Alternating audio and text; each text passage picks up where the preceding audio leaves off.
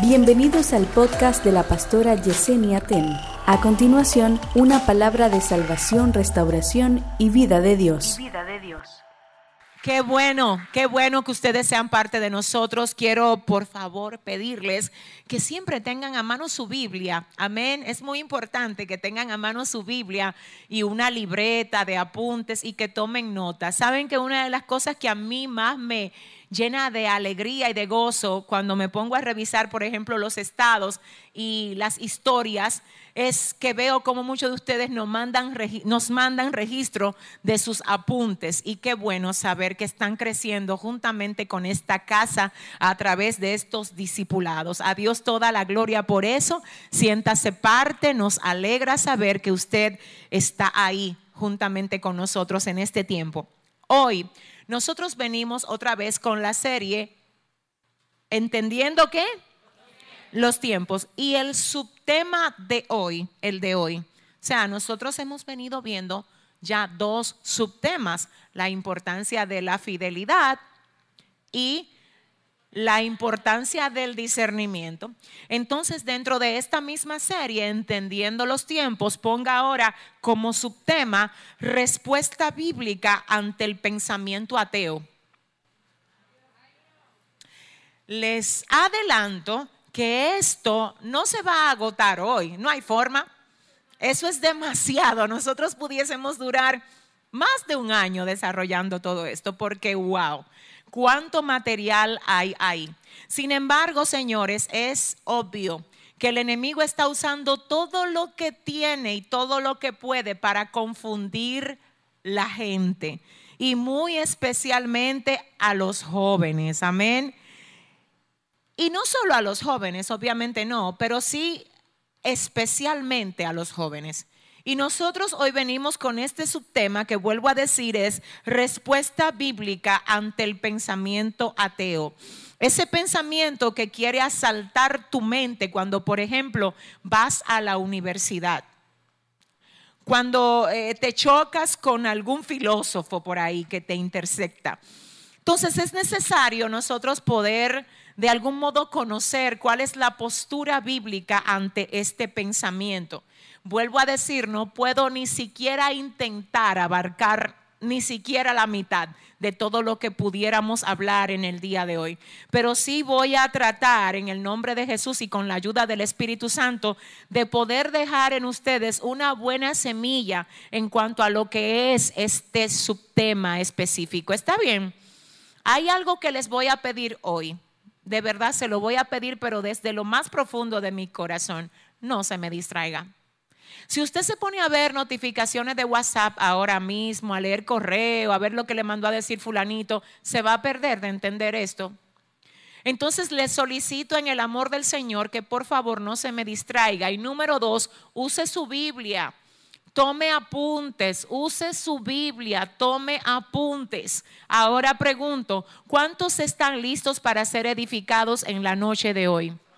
Bienvenidos todos a este tiempo de manera oficial. Amén y amén. Señores, miren, en primer orden, yo quiero decirles a todos ustedes que la palabra del Señor no se nos ha dado para contender con nadie. Porque para contienda no fue que se nos entregó la palabra del Señor. Así que cada vez que ustedes perciban un espíritu de contienda en alguien, no lo alimenten. No se detengan a alimentar esa contienda, porque esas personas tienen una mala esencia.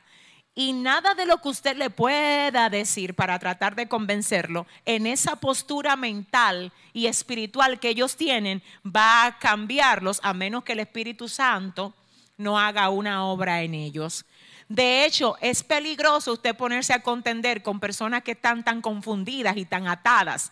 Por ellas, más que contender con ellas, hay que orar. Porque mire qué es lo que pasa a veces con ese tipo de situación. Que en vez de usted llevarlo a la realidad bíblica, ellos le confunden a usted. Entonces nosotros como pueblo cristiano tenemos una deficiencia y yo lo voy a decir aquí porque es real.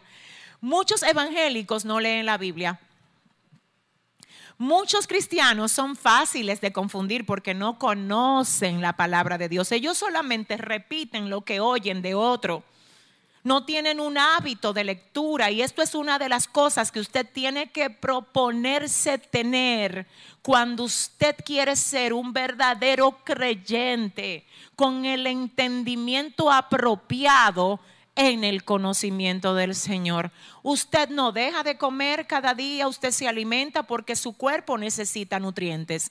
Pues de la misma manera su espíritu necesita nutrientes. Y esos nutrientes están en la palabra de Dios. Hacer un hábito, señores, miren, según la ciencia o según los que estudian esas ramas de, de la conducta y demás, dicen que crear un hábito tarda de cuatro a seis semanas que cuando tú por decir algo, pones la alarma para despertarte a las 3 de la mañana por cuatro semanas, es muy posible que a la semana quinta ya tú no la tengas que poner. Porque tu esencia responde al hábito. Entonces, si nosotros decimos que crear un hábito nos llevaría de cuatro semanas a seis semanas, Quizás esas primeras cuatro semanas en las que tú estás rompiendo con algo que tú no estás habituado a hacer, va a ser difícil, va a ser un poquito pesado, pero cuando tú tomes el hábito y tú digas, es que no me voy de mi casa sin por lo menos leer dos capítulos de la Biblia, es que no me voy. No, es que no salgo de mi casa hasta que no ore. Entonces, ¿tú sabes lo que va a pasar contigo? Que el día que tú te vas sin orar y sin leer la Biblia, vas a sentir que te falta algo. Vas a sentir como que no estás completo, que no estás bien. Y te va a hacer tanta, pero tanta falta que cuando tú llegues a tu casa, lo primero que tú vas a querer hacer no es tirarte en el mueble a chatear. Es pagar la deuda que tú sabes que tiene con el Señor. ¿Cuántos entienden? Entonces, necesitamos crear el hábito de leer la palabra y orar, porque esto representa los nutrientes espirituales que todo cristiano debe de tener para poder responder, no reaccionar ante las diferentes situaciones que se están presentando en este tiempo. Por eso recordemos que el tema de esta serie es entendiendo los tiempos. El primer punto de esta noche es entonces la palabra no es. ¿No es para qué? No es para contender. Según mi apreciación, y sé que no es solamente la apreciación mía, a pesar de que en el Nuevo Testamento se nos mencionan grandes personajes muy valiosos y muy destacados, después de Cristo en el Nuevo Testamento yo tengo que decir que el más admirable, según nuestra apreciación, es el apóstol Pablo. No porque los demás no sean admirables, claro que lo son, pero ver, ver la manera como este hombre fue usado por el Señor es de admirar, señores. Y nosotros, de hecho, lo mencionamos el lunes pasado, de cómo Él no solo hizo lo que hizo, sino la condición en la que la hizo. Porque mire lo que es que pasa, la asignación de él la cumplió Dios, sin importar las adversidades que se le presentaron en el camino. La mayoría de sus cartas fueron escritas estando preso. Lo dieron por muerto más de una vez y se paraba y se sacudía y volvía a ejercer la asignación que el Señor le había otorgado. Estamos hablando de un hombre que no se detiene ante nada ni ante nadie.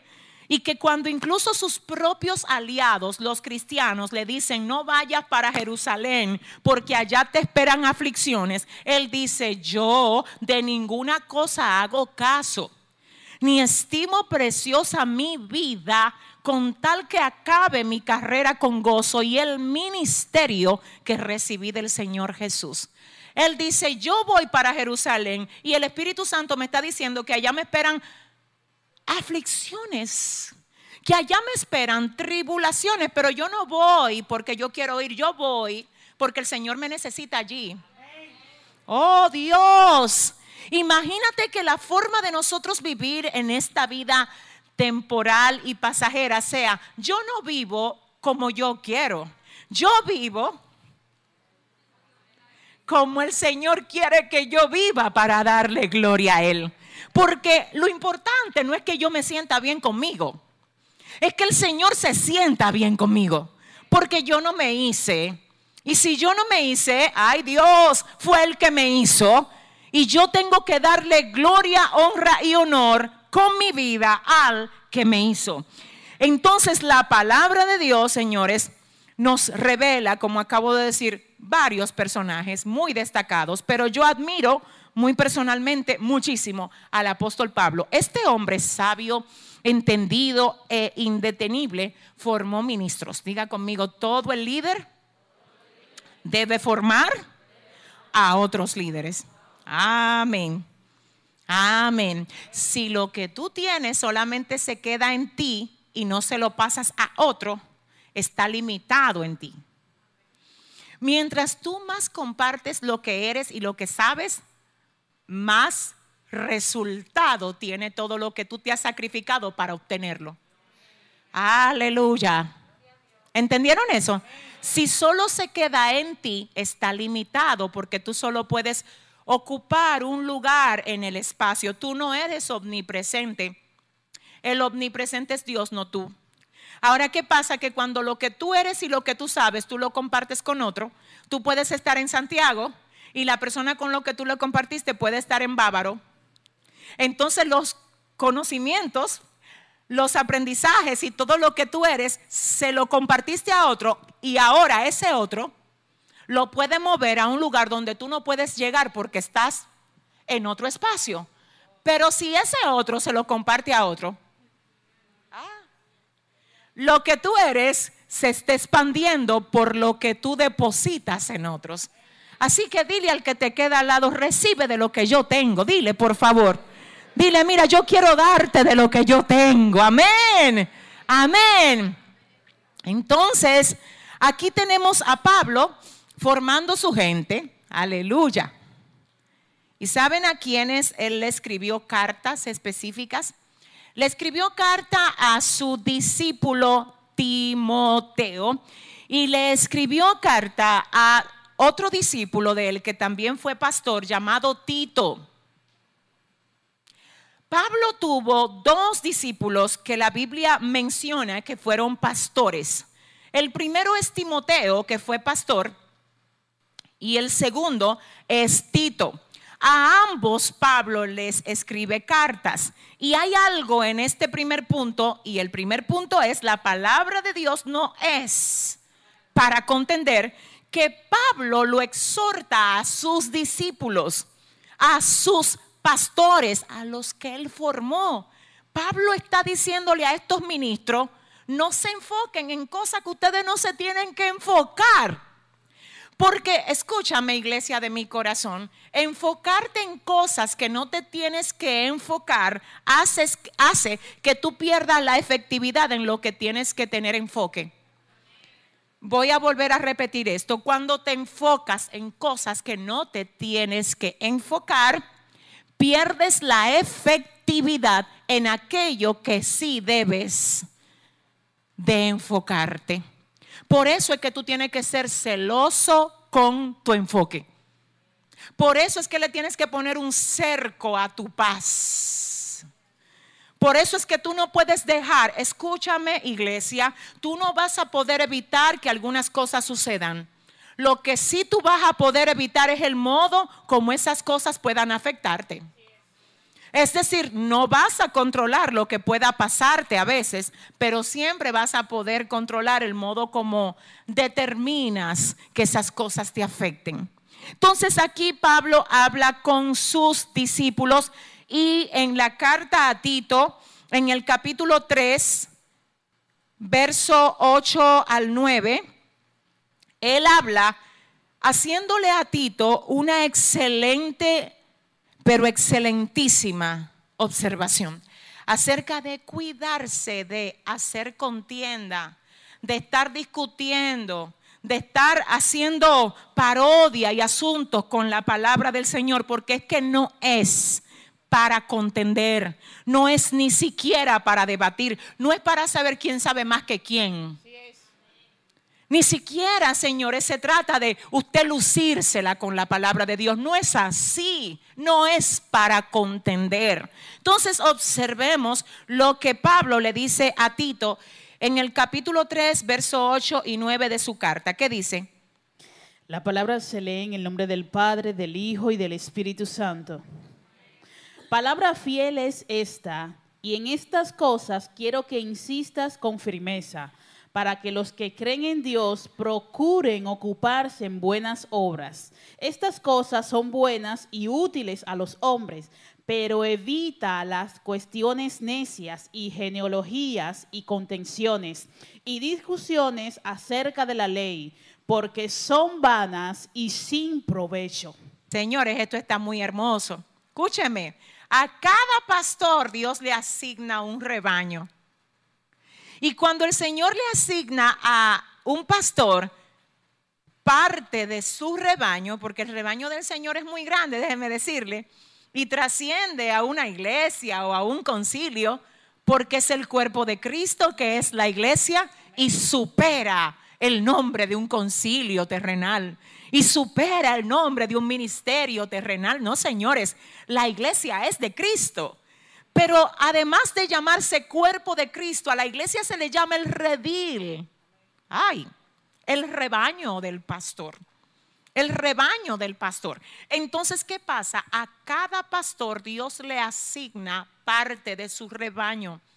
Y le dice el Señor a su pastor, cuídame mi rebaño, guíalo en mi palabra, enséñalos por la palabra a vivir piadosamente todo pastor y toda pastora tiene el compromiso con Dios de enseñar al pueblo a vivir piadosamente, a vivir una vida que presente buenas obras. Nosotros no somos salvos por buenas obras, porque si hubiese sido por buenas obras, entonces usted y yo hubiésemos podido adquirir por nosotros mismos la salvación, pero la salvación no había forma de que se adquiriese si no hubiese sido porque el Señor dice, heme aquí, envíame a mí, yo iré y moriré por ellos. Es decir, la única forma como nosotros podíamos restaurar nuestra relación con el Señor es por medio del Señor Jesucristo, no por obras para que nadie se gloríe. Ahora, las buenas obras no salvan, pero las buenas obras son las cosas que el Señor espera que nosotros manifestemos cuando tenemos una relación con Él. A las buenas obras es que nosotros reconocemos, en términos, ¿verdad?, de, de hacer un sinónimo como el fruto del Espíritu. El fruto del Espíritu es amor, paz, paciencia, benignidad, bondad, templanza, mansedumbre, fe. Es decir, usted no me puede decir, no, las buenas obras no salvan y di que ser cristiano y vivir como un impío. Las buenas obras no salvan, pero las buenas obras deben de ser reveladas a través de una persona que tiene al Espíritu Santo morando en su vida. Amén. Entonces aquí Pablo le dice a Tito, quiero que le enseñes a ese rebaño, a, ese, a, ese, a esa parte del cuerpo de Cristo que te fue asignada, a ese pueblo, enséñales a vivir una vida que presente buenas obras. Y ahí dice, palabra fiel es esta y en estas cosas quiero que insistas con firmeza para que los que creen a Dios procuren ocuparse en buenas obras le dice Pablo a Tito. dile a la iglesia, dice Pablo, enséñales a ellos que se ocupen en hacer qué? Buenas obras. ¿Pero para qué? Para que sean salvos por las buenas obras. Para que den testimonio del Dios que les sirven. Entonces Pablo le dice a Timoteo, enséñales a ocuparse en buenas obras. Estas cosas son buenas y útiles a los hombres. El verso 9 dice, pero evita cuestiones necias y genealogías y contenciones y discusiones acerca de la ley, porque son vanas y sin provecho. Lo que quiero que observemos ahí es como Pablo le dice a Tito, evita evita las cuestiones necias. El término evitar ahí, según el griego, es cuando tú veas una cuestión necia de este lado, ponle el lado opuesto. El término evitar, según el original griego en este pasaje, es dar el lado opuesto. No es pararme a discutir, no es tratar de ganar una discusión, no, porque la Biblia no es para contender no es para contender. Esta verdad también Pablo la comparte con su otro discípulo, que también es pastor, llamado Timoteo. Y en Timoteo, la segunda carta a Timoteo, porque él escribió dos, primera de Timoteo y segunda de Timoteo. Una primera carta, luego una segunda carta. Y en la segunda carta a Timoteo, en el capítulo 2, del verso 22 al 26, Pablo dice, huye también de las pasiones juveniles. Ay, ay, ay, ay, ay. Los jóvenes que están bajo ataque, ¿qué es lo que deben de hacer? Nunca quedarse en un lugar donde están siendo tentados. Ay, nunca relacionarse con alguien que saben que les incita al pecado. Adora. Si tú sabes que hay alguien, un amigo, una amiga que te incita a pecar, apártate. Tú sabes lo que dice la Biblia. Si tu ojo derecho, ay, ay, ay, ay, ay, ay. Si tu ojo derecho te es ocasión de caer, sácalo. Porque es mejor que entres al reino de los cielos sin un ojo que teniendo los dos te pierdas eternamente en el infierno. Si tu mano derecha te es ocasión de caer, córtala. ¿Y cuál es la mano derecha? ¿Cómo la conocemos? Como la diestra. ¿Y ahí está qué? La fuerza. Si donde tú tienes la fuerza, humanamente hablando, te está ocasionando un tropiezo para tú ser salvo, quédate sin fuerza. Quédate sin mano derecha, pero no te pierdas. Ahora, ¿qué significa esto? Que si la Biblia me dice, sácate el ojo derecho antes de que por el ojo derecho te pierdas, córtate la mano derecha antes de que por la mano derecha te pierdas, te está diciendo, cortes amistad, que lo único que hace es que tú peques contra mí. Rompe esa relación que tú sabes que te incita a pecar. Mi alma adora a Dios quebranta ese hábito de vicio, de pecado que te tiene atado y del cual tú eres un esclavo. Entonces aquí, oiga lo que dice Pablo ahora a Timoteo, segunda de Timoteo 2, 22 al 26, ¿qué es lo que dice Cristina? Huye también de las pasiones juveniles. Vamos a pararnos ahí, que Dios me ayude. Huye de las pasiones juveniles.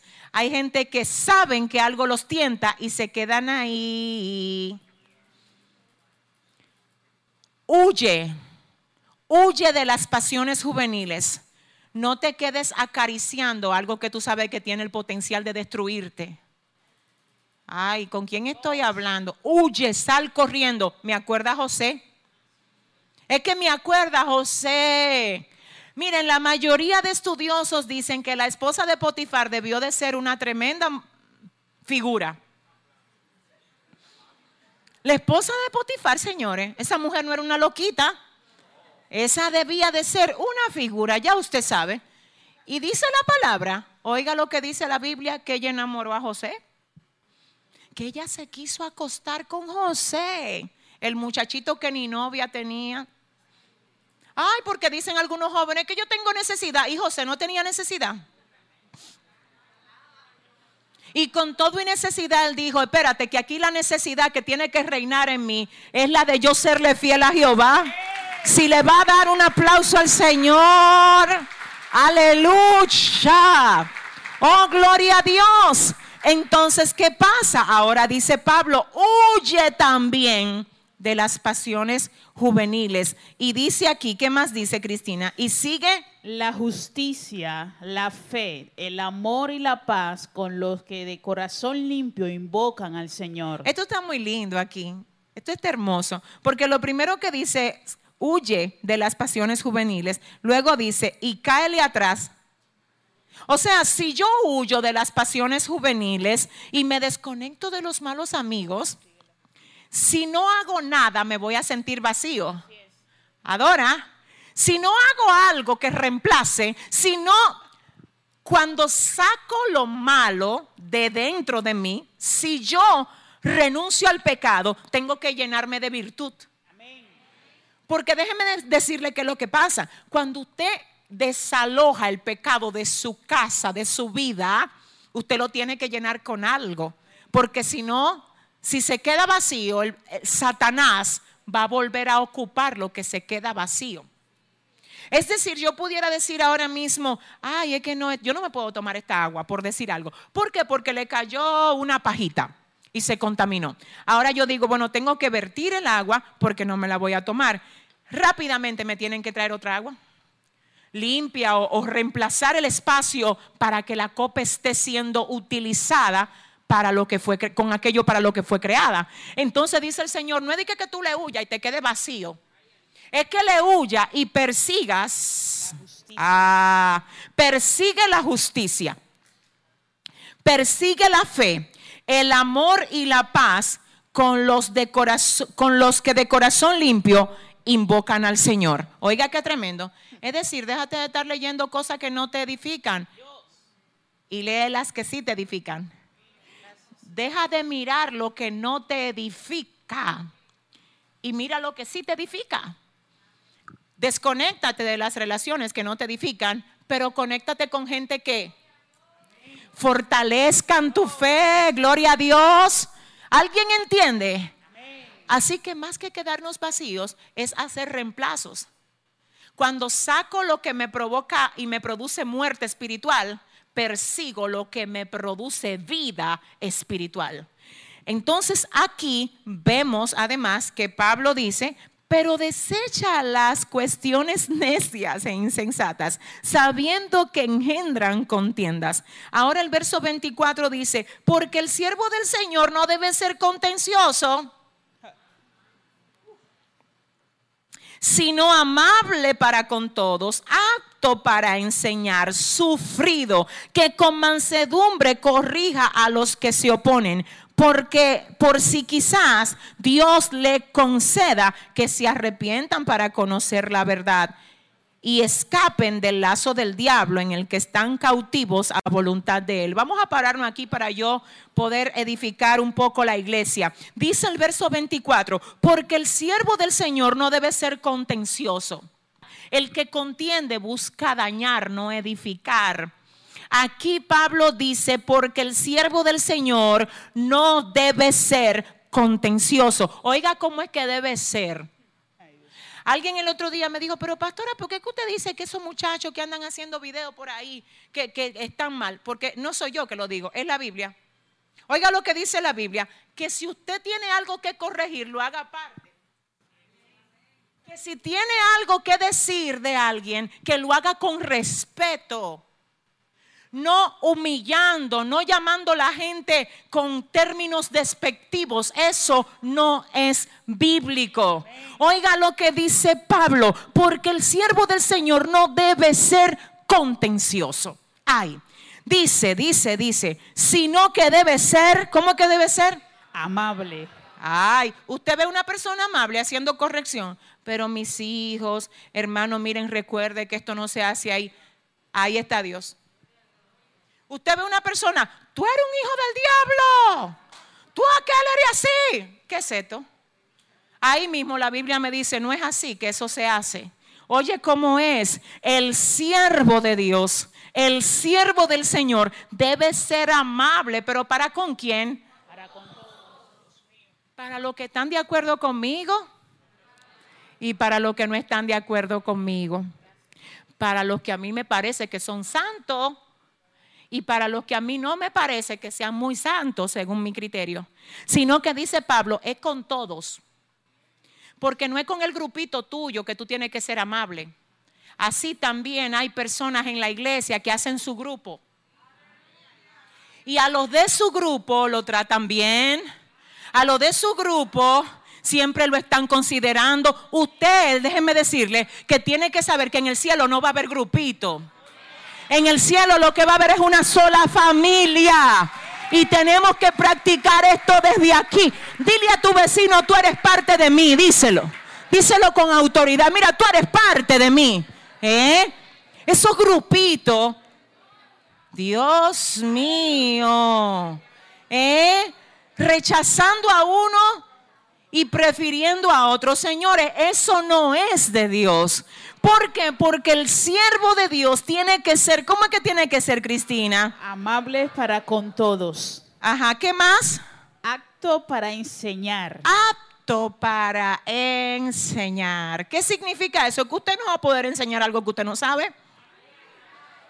Y hay gente que quiere estar enseñando y ni siquiera la Biblia leen. Adórale que Él vive. ¿Cómo así? No, señores, es que el siervo de Dios tiene que ser apto para enseñar. Tiene que ser sufrido. Ay, esto está fuerte. ¿Qué significa que tiene que ser sufrido? Que soporte la aflicción.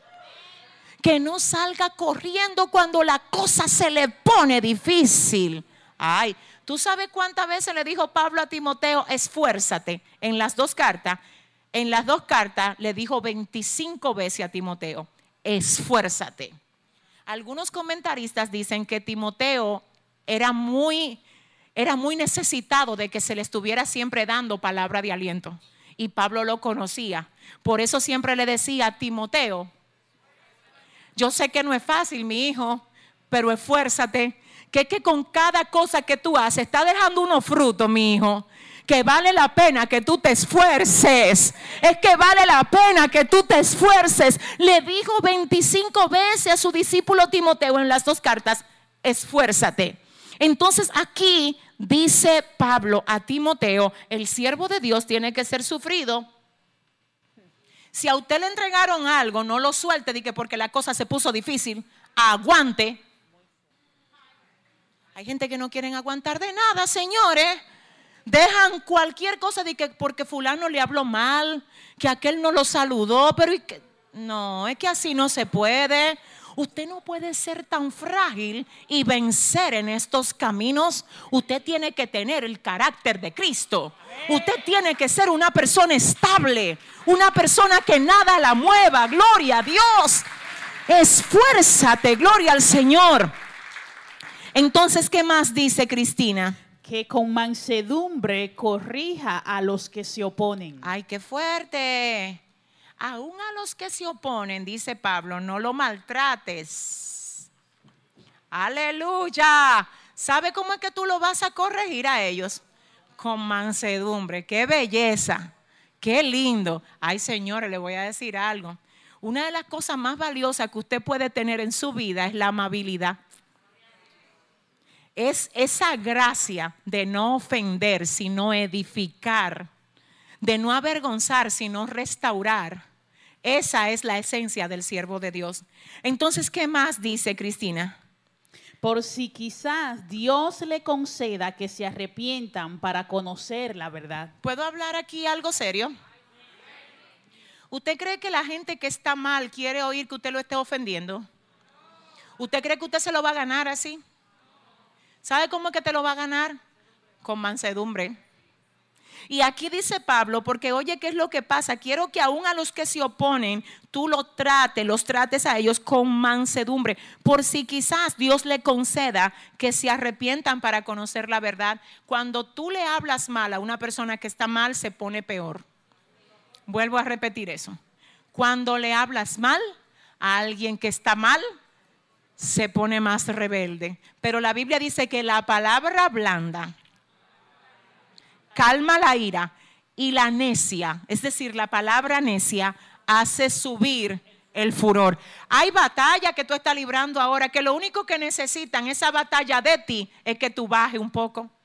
Porque es que cuando tú enfrentas la situación, tú lo haces en enojo, en reclamo, en ira. Si tú fueras más manso, si tú fueras más tranquilo, los que hoy se levantan en tu contra, mañana serán tus aliados. Si le va a dar un aplauso al Señor. Ay, Padre, gloria a Dios, gloria a Dios. Entonces, ¿qué más dice Cristina? Tal Y- vez que Dios le conceda que se arrepientan para conocer la verdad. Y entonces, y escapen del lazo del diablo en que están cautivos a voluntad de él. aquí estamos hablando de gente que quiere contender con la palabra.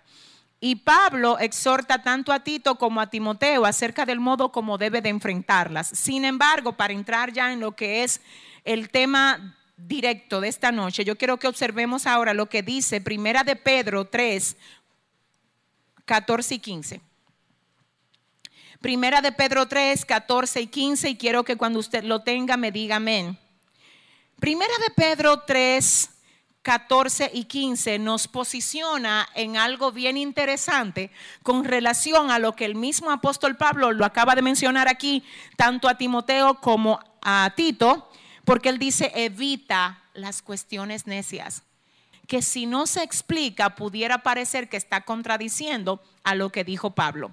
Entonces, para nosotros poder entender mejor el punto, yo quiero que leamos Primera de Pedro 3, 14 y 15. ¿Qué dice Cristina? Mas también si alguna cosa padecéis por causa de la justicia, bienaventurados sois. Por tanto, no os amedrentéis por temor de ellos, ni os conturbéis, sino santificad a Dios el Señor en vuestros corazones, y estad siempre preparados para presentar defensa con mansedumbre y reverencia ante todo el que os demanda razón de la esperanza que hay en vosotros. Alguien pudiera decir, pero ¿cómo así? Porque Pablo dice que tenemos que, recuerden, darle la espalda a lo que produce contienda. Pero ahora Pedro dice que tenemos que estar preparados para presentar defensa. Si tú lees el contexto de ambos mandatos, no hay confusión ahí. Porque lo que Pablo le está diciendo tanto a Tito como a Timoteo, no discutas. No te pongas a alimentar pensamientos de contienda, no te llevan a ningún lado. Pedro lo que está diciendo es, ustedes no se preocupen por la persecución. Él está hablando de persecución. Aquí Pedro lo que dice es, más también, si alguna cosa ustedes padecen por causa de la justicia, ustedes son bienaventurados por padecer.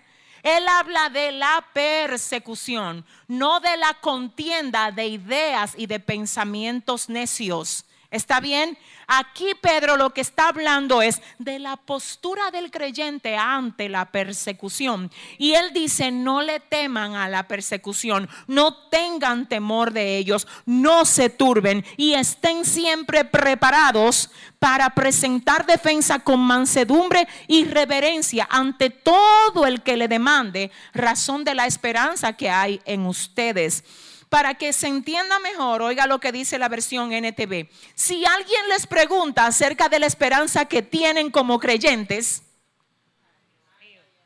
si alguien a ustedes les pregunta acerca de la esperanza que tienen como creyentes, como creyentes, estén siempre preparados para dar una explicación. Ay, ¿por qué que tú tienes tanta fe? Te lo voy a explicar. Pero que por qué que tú crees en un Dios que no se ve, déjame explicártelo. Pero que por qué que tú amas tanto a Dios, te voy a explicar. Ahora, eso no es contienda, eso es razón de nuestra fe. ¿Entendieron la diferencia? Aquí Pedro habla de persecución y de dar razón de la fe. Pablo dice, eviten las contiendas.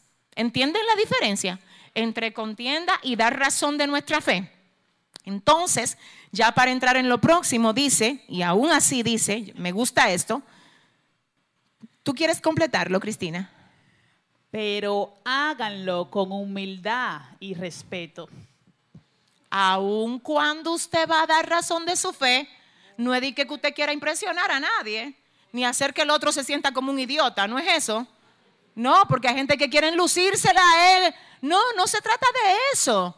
Yo te voy a hablar en humildad, es con mansedumbre. Aquí el que tiene que brillar es Jesucristo. Así que en mansedumbre y en amor te voy a dar razón de nuestra fe. Amén. Me llama la atención esto, porque dice cuando tengas que presentar tu postura de ministro ante lo que quieren contender contigo, hazlo con mansedumbre y no te involucres en cosas necias. Cuando tengas que presentar razón de tu fe como lo que es tu fe en cuanto a tu vida espiritual y por qué tú eres como eres, para que los demás lo entiendan, igual hazlo con mansedumbre y hazlo con respeto y reverencia. Es decir, no importa lo que usted haga, siempre tiene que tener la mansedumbre como la esencia. Ofendiendo gente, llamándolo de que hijo del diablo, animales, que tú no sirves, que tú eres, eso no es, no es yo, no es usted que lo diga, es la palabra.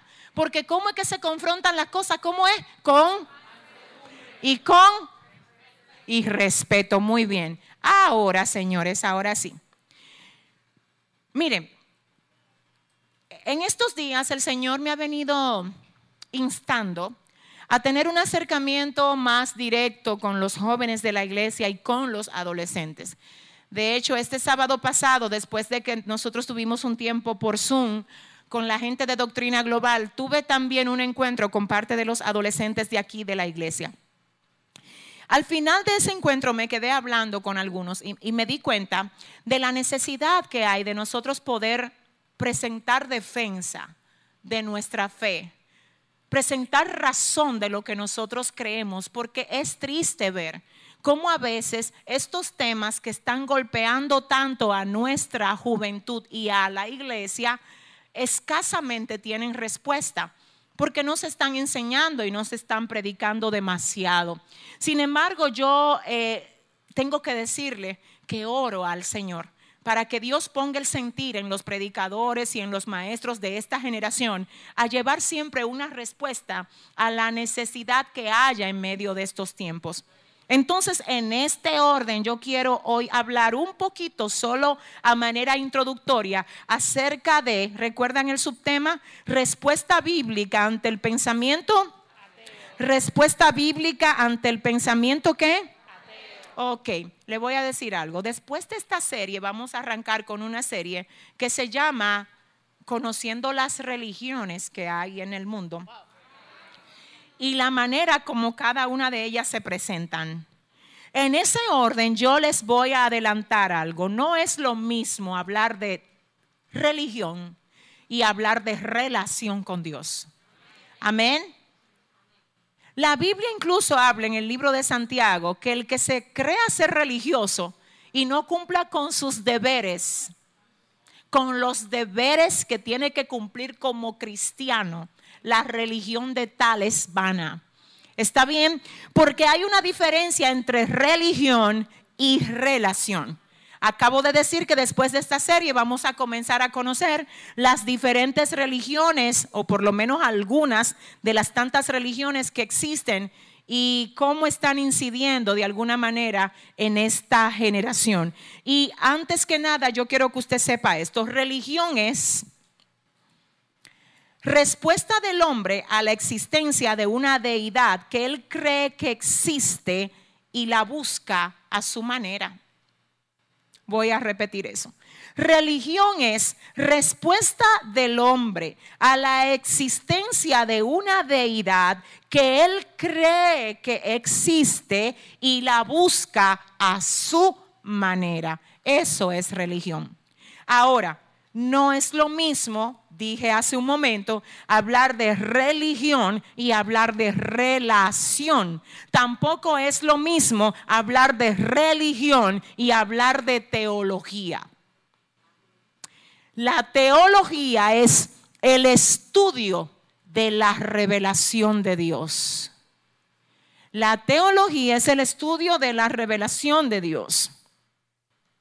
Quiero decirles a ustedes que cuando Jesús vino a la tierra, Él no vino a establecer una religión. No, señores, no.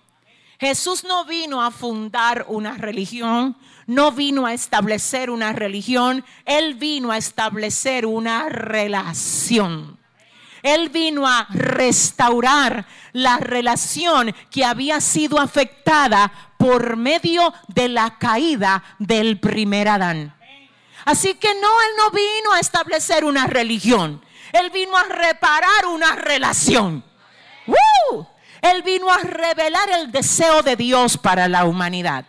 Entonces, en esos términos, yo quiero que ustedes sepan esto que va a sonar muy fuerte, pero es así. Alguien dirá, pastor, entonces solo los cristianos van para el cielo. Solo los cristianos se salvan. Te tengo noticias. El hecho de usted decir que es cristiano no lo salva. Lo que salva es tener una relación auténtica, genuina, genuina con el Señor. Usted sabe la gente que va a las iglesias y después que sale, sale a practicar lo que Dios aborrece.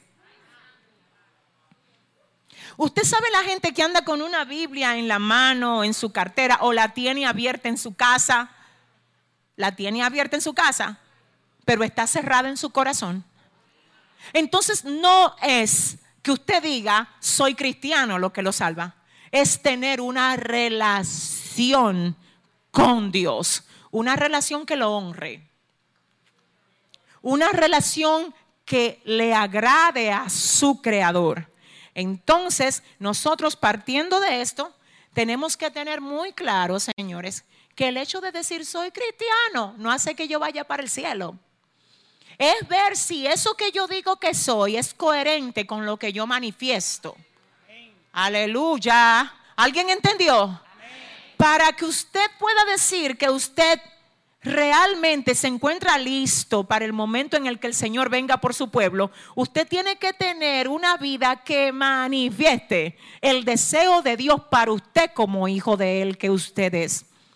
Entonces, dicho esto, hoy vamos a arrancar con esta primera pregunta con trasfondo ateo a la que daremos respuesta. Una muy simple y que seguro ustedes han oído muchas veces. Son muchísimas las preguntas que surgen cuando usted se mete en esa filosofía. Señores, miren, le voy a decir algo antes de entrar a la pregunta. El conocimiento bíblico no es enemigo de la ciencia. La ciencia y el conocimiento bíblico van de la mano. ¿Está bien? Van de la mano. Así que yo no quiero que usted tenga miedo de estudiar la ciencia. Yo lo que quiero es que usted conozca la palabra para que cuando la ciencia venga a filtrar algo que no aprueba la palabra, usted pueda decir esto sí y esto no. Porque el mismo Pablo dijo, todo me es lícito, pero no todo me conviene. Y también la misma Biblia dice, oírlo todo, retener lo bueno y está bien, Ahora, una persona que no tiene conocimiento bíblico se va a creer lo que sí es cierto de la ciencia y lo que le añadieron para confundir, para separar a la gente de Dios, para hacer que ellos se rebelen en cuanto a su creador, porque tú no tienes fundamento bíblico. Ahora, si lo tuviera, yo me encontré con una profesora en la universidad que de verdad, mire,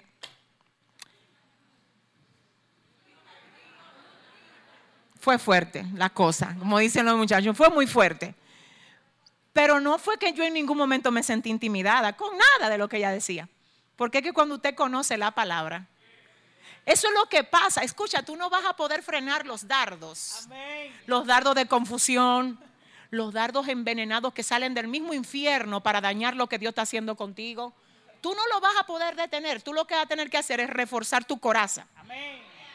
De modo que cuando te lo lancen no te afecten. ¿Alguien entendió? Amén. Entonces, oiga, oiga la primera respuesta. Yo dije, déjame ir con esta primera respuesta. O más bien con esta primera pregunta. Si existen los fósiles de dinosaurios, ¿por qué la Biblia no los menciona? ¿Usted sabía que esa preguntita ahí donde usted la ve di que, di que inofensiva? Es una de las preguntas que muchas veces las personas que no creen en Dios utilizan para de algún modo tratar de hacer que parezca que la Biblia no es la autoridad máxima en cuanto al registro histórico del origen del hombre. Porque lo que dicen es, pero ven acá, ahí están los fósiles de los dinosaurios. Y es verdad que están los fósiles. ¿Ustedes lo han visto? Es verdad. en varios museos hay fósiles de dinosaurios y es verdad, señores, que están ahí. Ahora, el tema es que la ciencia dice que los dinosaurios existieron hace billones de años, lo que no se corresponde con la palabra. Porque según el principio bíblico, la Tierra tiene un aproximado de 4.000 a 6.000 años de existencia. Así que esa parte de que de billones de años que existieron los dinosaurios, que antes de que el hombre existiera, eso la Biblia no lo revela. Y la Biblia es nuestra autoridad máxima. No puede ser un libro escrito por ninguna de las criaturas que hizo el Creador. ¿Alguien entiende eso? Entonces, en estos términos, alguien dirá, pero pastor, entonces, la Biblia no menciona a los dinosaurios, los fósiles están ahí, la ciencia dice que existieron antes de que existiera Adán y Eva, ¿cómo se explica eso? Entonces hay algo mal, dicen algunos jóvenes cristianos. Entonces, ¿cómo se explica, pastor, pastora, que esto eh, sea evidente y que la Biblia no lo revele? Mire, lo primero que le quiero decir es esto. En Génesis 1, verso 24, anote. En Génesis 1, verso 24, dice algo bien interesante y es lo siguiente. Dice, y dijo Dios, que produzca la tierra seres vivientes y dice, animales domésticos, animales salvajes y reptiles según su especie. Y sucedió así. ¿Qué fue lo que dijo Dios? Que produzca la tierra, ¿qué? Animales domésticos, animales salvajes y reptiles según su especie. Y sucedió así. Amén. Se cree que los dinosaurios estaban dijo Dios, que produzca la tierra seres vivientes. Animales domésticos, ahí no estaban. Animales salvajes, ahí estaban. El término dinosaurio, cuando usted lo busca en la traducción, se traduce como lagarto gigante o lagarto terrible. ¿Por qué la Biblia en sí no menciona el término dinosaurio? Le voy a explicar por qué. La palabra dinosaurio fue utilizada por primera vez en el año 1842 por el paleontólogo Richard Owens. Él lo mencionó por primera vez en el año 1842. Es decir, que esta palabra es muy joven y es nueva. Y la originó un hombre a mediados del siglo XVIII. Entonces, en ese orden, ¿estamos claros? Cuando el Señor le dijo a Noé, quiero que me hagas un arca y quiero que suba al arca tú, tus hijos, y quiero que de cada animal de la tierra me prepares una pareja y que entren contigo al arca. ¿Qué el Señor estaba buscando con esto? Ayúdeme. Preservar la especie, muy bien. Preservar la especie humana y preservar la especie animal. Perfecto. Ahora, ¿y dónde están los dinosaurios? Si el Señor los creó y se entiende bíblicamente que están comprendidos entre los animales salvajes, ¿dónde están? Se extinguieron, como también ha pasado con otros animales. Los dinosaurios no son los únicos que se extinguieron. Los dinosaurios están entre las especies que se han extinguido. Escuche esto, no crea algo que la Biblia no dice. Si la Biblia no lo dice, no tiene autoridad para que tú le des entrada, porque si le das entrada a algo que la Biblia no dice, tú le estás dando entrada a un material que puede confundirte. Lo que tú necesitas saber, la Biblia lo revela. Por eso la Biblia es el manual de vida, es el mapa de todo cristiano. Entonces, en esos términos, nos queda claro por qué la Biblia no menciona el término dinosaurio. Y que sí, ciertamente esos fósiles son reales, señores, y ellos existieron. Lo único que ya se extinguieron, eso es lo que dicen la mayoría de estudiosos y es lo que creemos porque es lo que también dice la palabra de Dios. Señores, así como que viendo un poquito más hacia el fondo, lo que también tenemos nosotros que ver, ¿verdad? Manifestado en ese pensamiento ateo, está la próxima pregunta. Si Dios es bueno, ¿por qué no nos evita el dolor? ¿Ustedes lo han oído? Pero que qué Dios es ese que no evita el dolor de la gente, de la raza humana, de los, de los hijos de Él, de los que Él creó. ¿De verdad lo han oído? Muy popular. Esa pregunta es demasiado popular y así mismo se la hacen a la gente. Y si usted no tiene fundamento para responder a eso, usted mismo va a terminar pensando, ven acá, ayúdeme. ¿Cómo es que usted va a decir? Pero es verdad. Señores, pero es verdad. Porque a ti te falta fundamento. Entonces te voy a decir algo, yo quiero que tú sepas esto. Aquí nosotros vinimos a crecer, fue Aquí nadie se tiene que sentir mal. Si usted ha pensado así en algún momento, le tengo que decir que a todos nos han llegado ese tipo de pensamiento donde usted mismo dice, pero vea, casi Dios pudo haberme librado de esto, Dios mío. Si esto que yo estoy pasando me dolió o me está doliendo así y Dios lo puede evitar, ¿por qué no? Ah, dígame, solamente dígame si hay alguien que lo ha pensado en algún momento. ¿Verdad que sí? Los ateos dicen, si Dios es bueno, ¿por qué permite tanto mal en la tierra? ¿Por qué no evita el dolor de la gente que le sirven? Entonces yo quiero otra vez volver a la Biblia porque recuerden que aquí todo lo que se tiene que poner sobre la mesa tiene que estar basado en la Biblia. Yo quiero que usted sepa que la primera razón por la que nosotros vemos tanto mal en la tierra, oiga por qué, es por el gemir de la tierra, por la desobediencia del hombre. Terremotos, tsunamis, situaciones de guerra, donde mueren miles y miles. Señores, la tierra está contaminada a causa del pecado y no solo la tierra, sino también el hombre que la habita. Yo quiero que el Espíritu Santo de Dios ahora me permita a mí tener la gracia de hacer que ustedes comprendan lo que le voy a decir. Escúcheme esto. Voy a certificar lo que en muchas ocasiones también les he dicho. Hay dos familias en términos espirituales en toda la tierra. En términos espirituales hay solo dos familias. Está la familia de Adán y está la familia de Cristo. Y le voy a explicar por qué. La familia de Adán es la que tiene, todos somos de la familia de Adán en algún término, porque todos venimos de allá. El Señor solamente creó, oiga, Él creó del polvo de la tierra a Adán. De Adán Él sacó a Eva. Y a Adán y Eva le dijo, multiplíquense.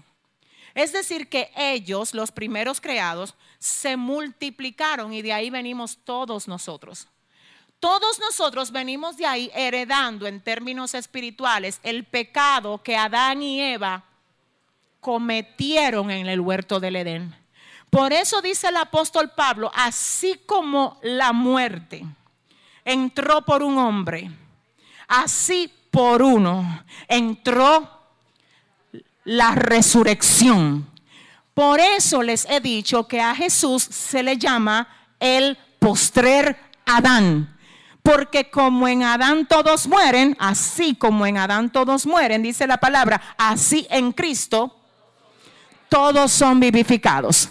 A esto se refiere la Biblia en el libro de Segunda de Corintios capítulo 5 verso 17, cuando dice que de modo si alguno está en Cristo, nueva criatura es las cosas viejas, he aquí todas son. Entonces, escuche algo. Todo el que es ahora de Cristo era de la familia de Adán. De allá venimos. De allá venimos. Pero no todo el que es de la familia de Adán es de la familia de Cristo. ¿Cuáles son los de la familia de Cristo? Juan 1, verso 12. A los suyos vino, los suyos no les recibieron, mas a los que les recibieron, a los que creen en su nombre, les dio potestad de ser hechos hijos de Dios. Amén. Si confesares con tu boca que Jesús es el Señor y que Dios le levantó de los muertos, serás salvo tú y tu casa. ¡Wow! ¡Wow! O sea, que todo el que viene de la familia de Adán, escúcheme, no es no es de la familia de Cristo, pero todo el que es de la familia de Cristo viene de... Si usted sale ahora mismo a la calle a preguntar, si tú te mueres, ¿para dónde tú te vas? Todo el mundo dice que se va para el cielo. Eso es lo más lindo, que todos se van para el cielo, señores. ¿eh? ¿Cuál es tu padre? Dios es mi padre. Oye, porque la gente quiere beneficios sin compromiso. Adórale que Él vive. La gente quiere beneficios sin compromiso. Tú no ves cómo vienen muchos a la iglesia para que oren por ellos y que porque están enfermos desde que se sanan. Que oren por mí, que tengo un problema tal cual. Cuando el Señor lo ayuda a que se le resuelva, solo los fieles se quedan. Por eso es que usted tiene su recompensa. Porque usted está aquí. Usted está. Denle el aplauso fuerte a Dios. Pero algunos solo quieren que beneficios sin... Entonces le voy a decir algo, escuche esto, por causa de la desobediencia del hombre, por causa de Adán y Eva haber pecado, ellos todo lo que produjeron luego de haber pecado venía arrastrando la simiente de pecado. No hay ni uno que no haya pecado. Dice la palabra, yo quiero que usted oiga lo que dice Romanos 3:23, por cuanto todos pecaron, todos están destituidos de qué? De la gloria de Dios. Es decir, que no hay ni uno que no haya pecado. Entonces le voy a decir algo, la Biblia dice que la dádiva del pecado es muerte, mas la dádiva de Dios es vida eterna. Así que por causa del el pecado, la tierra gime por la desobediencia del ser humano. Yo quiero que vayamos a Génesis 3, 17 al 18 y yo lo voy a leer en la traducción del lenguaje actual, la TLA, donde dice, ahora por tu culpa la tierra estará bajo maldición, pues le hiciste caso a tu esposa y comiste del árbol que te prohibí comer. ¿A quién el Señor le dijo esto? A Adán. Adán le dijo, mira, ahora, por culpa tuya, la tierra estará bajo maldición, pues le hiciste caso a tu esposa y comiste del árbol del que yo te prohibí comer. Es decir, que la tierra está bajo maldición por causa del pecado en el que el hombre cayó. Pero yo quiero ahora que usted sepa, oiga esto, que la naturaleza tenía un orden perfecto antes del hombre pecar. Que si el hombre no hubiera pecado, no hubiese habido tsunamis, ni terremotos, tampoco hubiesen habido ningún tipo de daño a la naturaleza, porque todo lo que el Señor hizo, lo hizo, lo hizo bueno y lo hizo perfecto. ¿Qué lo dañó? Ayúdeme mejor. ¿Qué fue lo que lo dañó? ¿Qué fue lo que lo dañó? Mire ahora como el Señor le dice a Adán, ahora por culpa tuya, la tierra estará bajo maldición por tu pecado, porque tú le hiciste caso a tu esposa y comiste del árbol que yo te dije que no debías de comer. Entonces, señores, Dios no nos ha dejado a merced de las consecuencias del pecado, sino que en medio de todas esas consecuencias también su misericordia se ha mostrado. Santo. ¿Tú sabes lo que hace la gente malagradecida? Que en vez de mirar los favores de Dios, mira, di que terremoto, que tsunami, y todos los días que no hay terremoto, y todos los días que Dios te favorece, eso no lo miran los que quieren contender. Es ahí que Pablo le dice a Timoteo, Y le dice a Tito, no contienda con ellos. Que lo que quieren es estar contendiendo. Dice que porque allí el tsunami arrastró. ¿Y cuando Dios salva? Eso no lo publican, eso no lo hablan. Porque lo que quieren es resaltar lo que ellos quieren revelar. ¿Qué es lo que quieren revelar? Su misma rebelión que vienen arrastrando porque son de la familia. Denle un aplauso fuerte al Señor. Ajá, ajá. Entonces, oiga esto. La razón número dos por la que el Señor no nos evita el dolor, la número dos es esta. Por causa de las consecuencias que vienen por tu propio pecado. Quiero que me escuches. Hay una consecuencia que viene general para toda la humanidad. Hay consecuencias que vienen porque tú te la buscaste tú. No fue Adán, ¿no? Dije que yo no sé, por culpa de Adán tengo yo toda esta deuda. No, hermano. ¿Eh? Denle un aplauso fuerte al Señor. Dije que por culpa de Adán. No, no es culpa de Adán. Entonces, oiga lo que le voy a decir. Escuche lo que pasa. Escúcheme lo que pasa aquí. Si el Señor a ti te evita las consecuencias de tu mal manejo, te está quitando aquello que te disciplina. Es decir, que el Señor no quiere que tú tengas que enfrentar consecuencias. Por eso que manda el Espíritu Santo a que te hable antes de tú meterte en todo lo lío que te mete. Y hay gente que, oiga lo que le voy a decir, se meten en situaciones que el Espíritu Santo le dijo, no, no haga ese negocio, no te metes en eso, yo no estoy ahí, no. Te dije que ese no es. Ya de este lado alguien dejó de mirar para acá. Déjame ver. Te dije que esa no es la chica. Adora. Si le va a dar un aplauso. ¿eh? Entonces, mire lo que pasa. Luego vienen situaciones. Te dije que no te meta ahí. Te dije que no compre eso. Te dije, señores, mire, le voy a decir algo. Usted, yo no sé si ustedes entienden que ustedes tienen un consejero que vive dentro de ustedes. Que se la sabe toda. Y se llama Espíritu Santo. Que te aconseja según lo que a ti te conviene hacer mejor. Pero por encima de ese consejo, algunos... Yo estaba viendo ayer un videito que yo dije, wow, qué interesante. Y el título decía, los pastores entenderán. No sé si ustedes lo vieron, eso anda por ahí en las redes. Era de una oveja que se cayó como en una, en una zanja estrecha y el pastor con el callado alándola.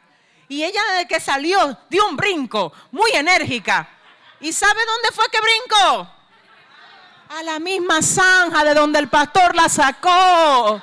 Y así mismo somos nosotros a veces, señores, que viene el Espíritu Santo y te dice que no te conviene, te dije, y así te saca Dios, así. Te saca con su amor de papá, te saca. Y desde que tú sales de ahí, dura dos días, di que Dios trató conmigo. Eso fue un trato. Eso fue un trato. Dios mío. Hermano, dile al que te queda al lado, pero ¿y qué es lo que pasa? Dile. Dile así, ¿no?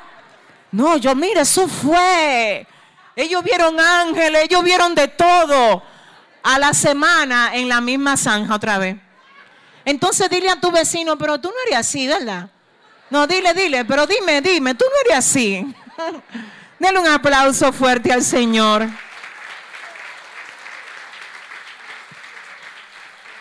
Entonces, entonces miren lo que pasa. Escúchenme. Te perdona Dios en el momento que tú le pides perdón. Inmediatamente. Qué bello. Ahora, una cosa es el perdón y otra cosa es el compromiso suyo de enfrentar la consecuencia que Dios usa para que te disciplinen. Si Dios te perdona y no te deja enfrentar tu consecuencia, tú vas a ser, tú vas a vivir en eso. Porque tú vas a decir, no, yo esto es fácil. Esto es que yo vivo haciendo y deshaciendo. Yo le pido perdón, no tengo consecuencia. Dice el Señor, no, yo te perdono inmediatamente. Pero la consecuencia te la voy a dejar ahí. para que a través de ella tú aprendas disciplina. Gloria a Dios. Gloria a Dios. Entonces escuche esto. Yo quiero que usted oiga esto. Mire, para que usted no se sienta tan mal, yo quiero que usted sepa que Israel es la nación amada. ¿Usted sabía que nosotros nos llaman los hijos adoptivos? Y ellos son la nación amada. Y a la nación amada, el Señor le dice en el libro de, Deuteronomio, en el capítulo 28, del verso 1 al verso 7, Cristina, ¿qué dice? Acontecerá que si oyeres atentamente la voz de Jehová tu Dios para guardar y poner por obra todos sus mandamientos que yo te prescribo hoy, también Jehová tu Dios te exaltará sobre todas las naciones de la tierra y vendrán sobre ti todas estas bendiciones y te alcanzarán si oyeres la voz de Jehová tu Dios. Bendito serás tú en la ciudad y bendito tú en el campo. Bendito el fruto de tu vientre, el fruto de tu tierra, el fruto de tus bestias, la cría de tus vacas y los rebaños de tus ovejas. Bendita será tu canasta y tu arteza de amasar Bendito serás en tu entrar y bendito en tu salir. Jehová derrotará tus enemigos que se levantaren contra ti. Por un camino saldrán contra ti y por siete caminos huirán de delante de ti. Bendito el fruto de tu vientre, el fruto de tu tierra, el fruto de tus bestias, la cría de tus vacas y los rebaños de tus ovejas. Bendita serán tu canasta y tu arteza de amasar. Bendito serás tú al entrar y bendito al salir. Jehová derrotará a tus... Ajá.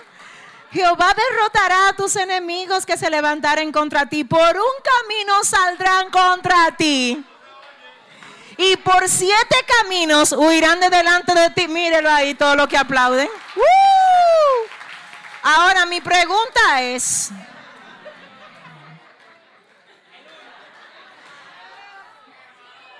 mire, aquí hay un pedacito que dice, acontecerá que si oyeres atentamente la voz de Jehová tu Dios para guardar y poner por obra todos sus mandamientos que yo te prescribo hoy, también Jehová tu Dios te exaltará sobre todas las naciones si tú obedeces.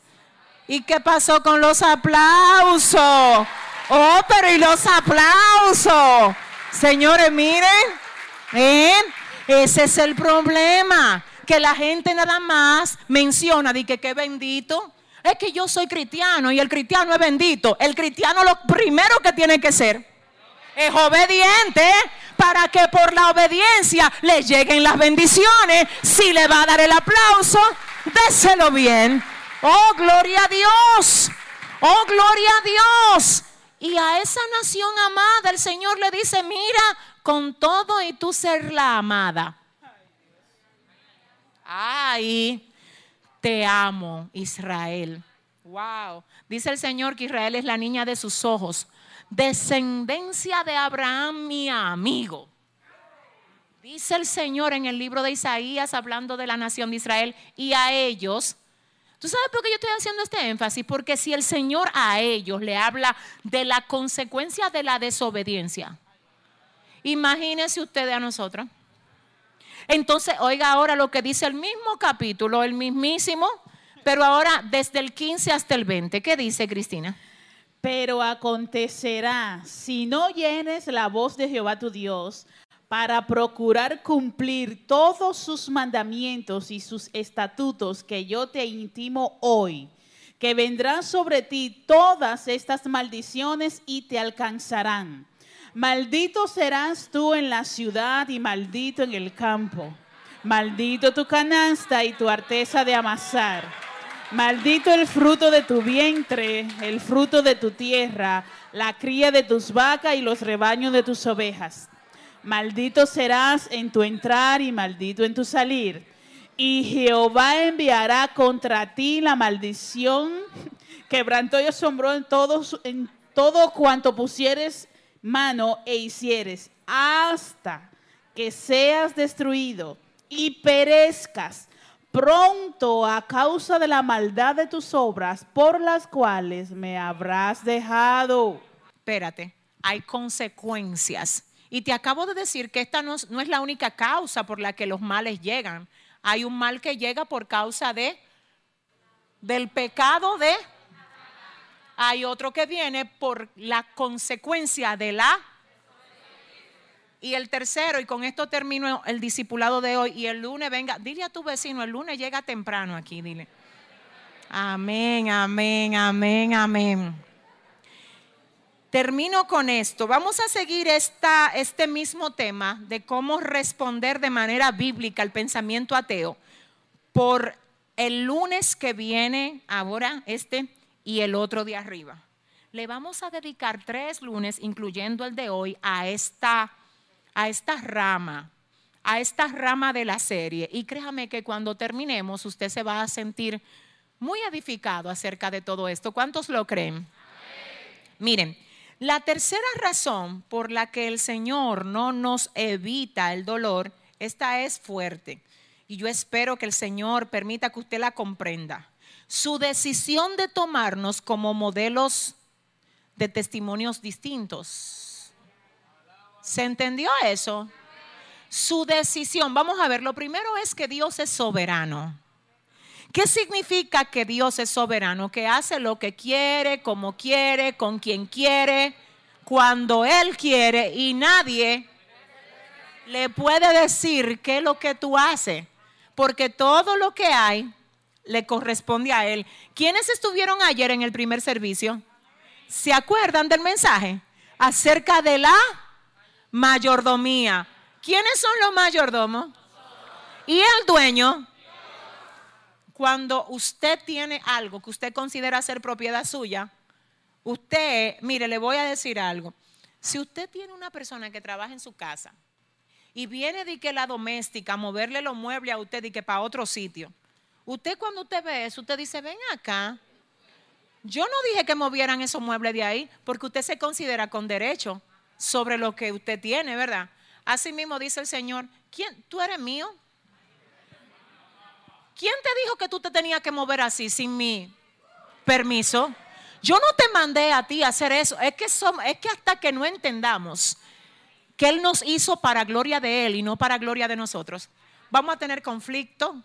El Señor le dice a la nación de Israel, todos los llamados de mi nombre, para gloria mía los he creado, los formé y los hice. En otras palabras, el problema es cuando nosotros no queremos coger la vida para nosotros, cuando la vida que tenemos es propiedad de Él.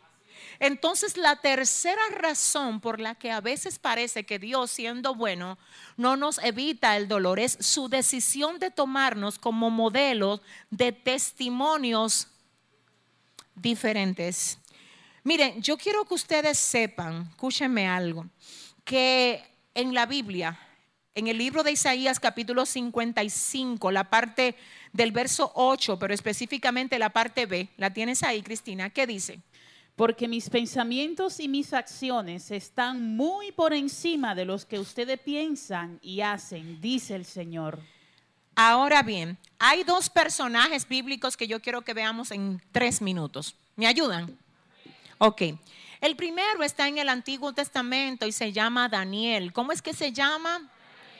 La Biblia dice que Daniel fue echado en un foso que estaba lleno de leones y que los leones no le hicieron nada a Daniel.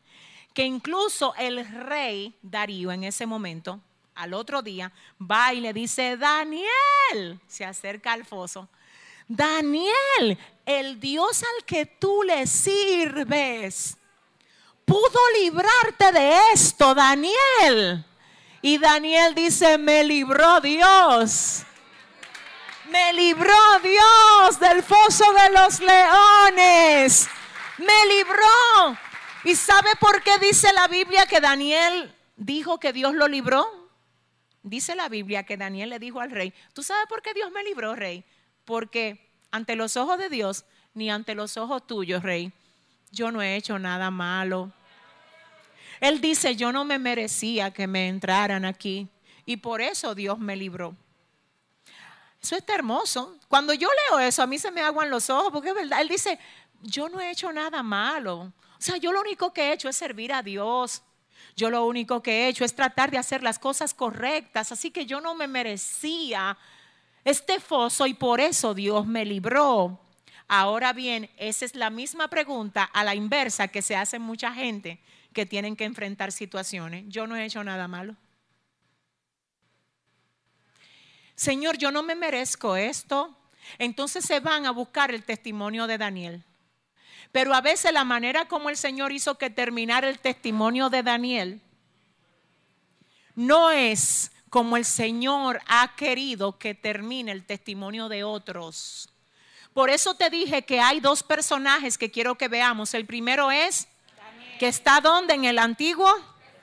Ahora vamos a ver otro siervo del Señor muy, muy poderoso, llamado Esteban.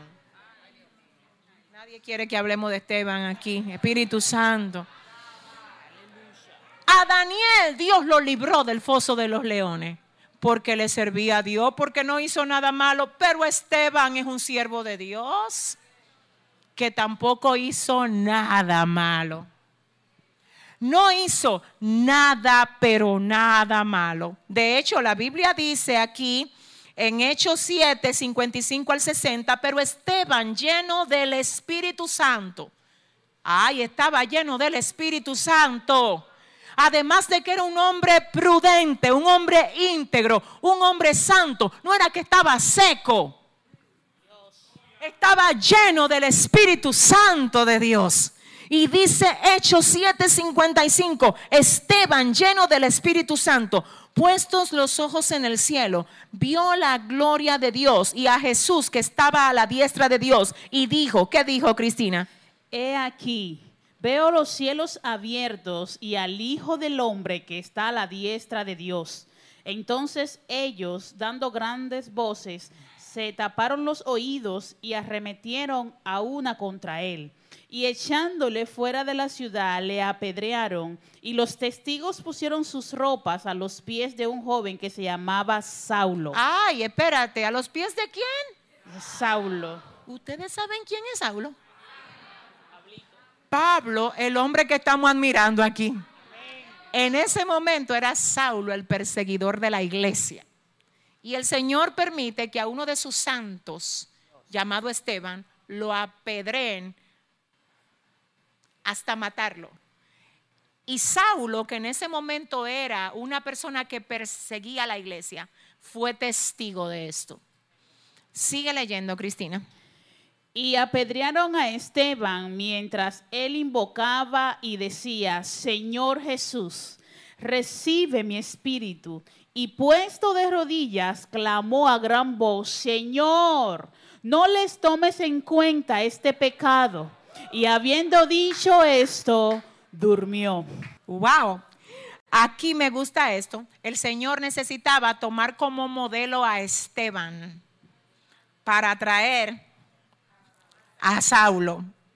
Según los estudiosos, una de las cosas que incidió en la conversión de Saulo fue la forma como él vio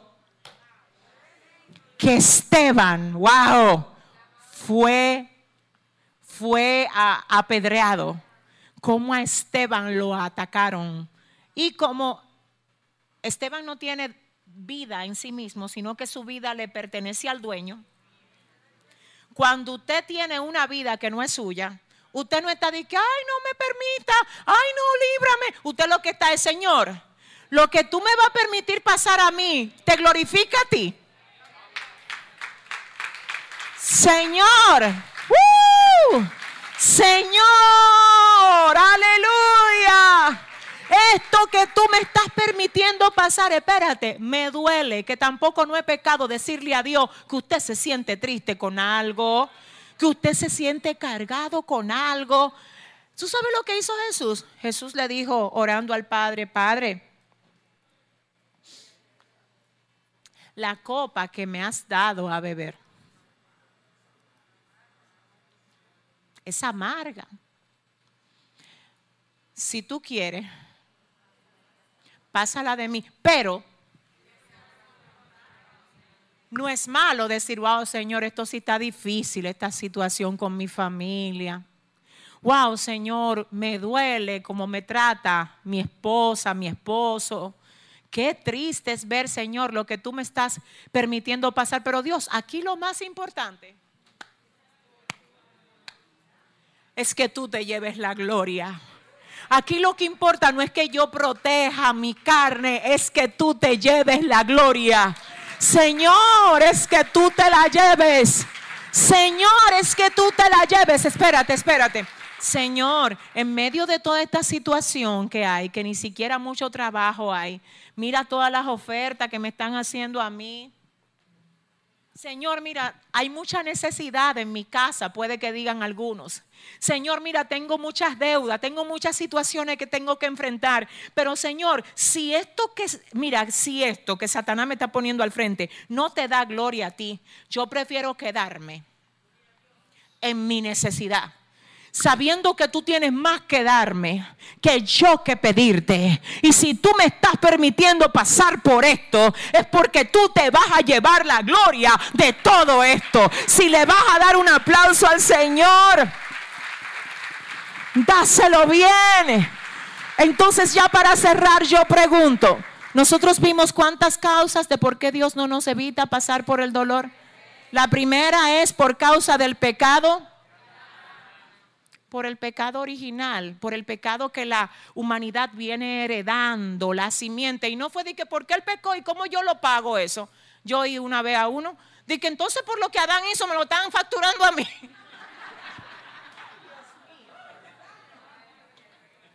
Déjenme explicarle esto. No es por lo que Adán hizo, de que, que a usted siendo inocente, que mírelo usted. Romanos 3:23.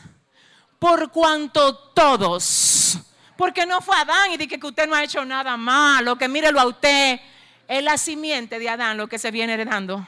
Es más, usted no ha visto a los niños a los dos años cogiendo pique y estrellando cosas y arruñando gente. Y usted dice, ay Dios mío, pero este niño ni siquiera los dientes ha echado y ya quiere agarrar a uno y acabar con uno.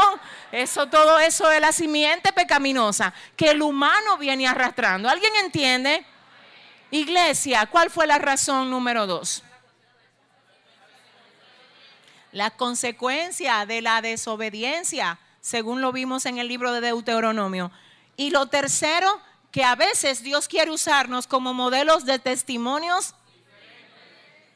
La próxima vez que usted no entienda algo, Señor, lo importante es que tú te lleves la gloria. Lo importante no es que yo me sienta bien conmigo, lo importante es que yo esté donde tú me quieres y que esté haciendo lo que tú quieres que yo haga, Dios. Aleluya. Iglesia, Dios te bendiga. Dios te bendiga. ¿Cuántos fueron edificados en el día de hoy?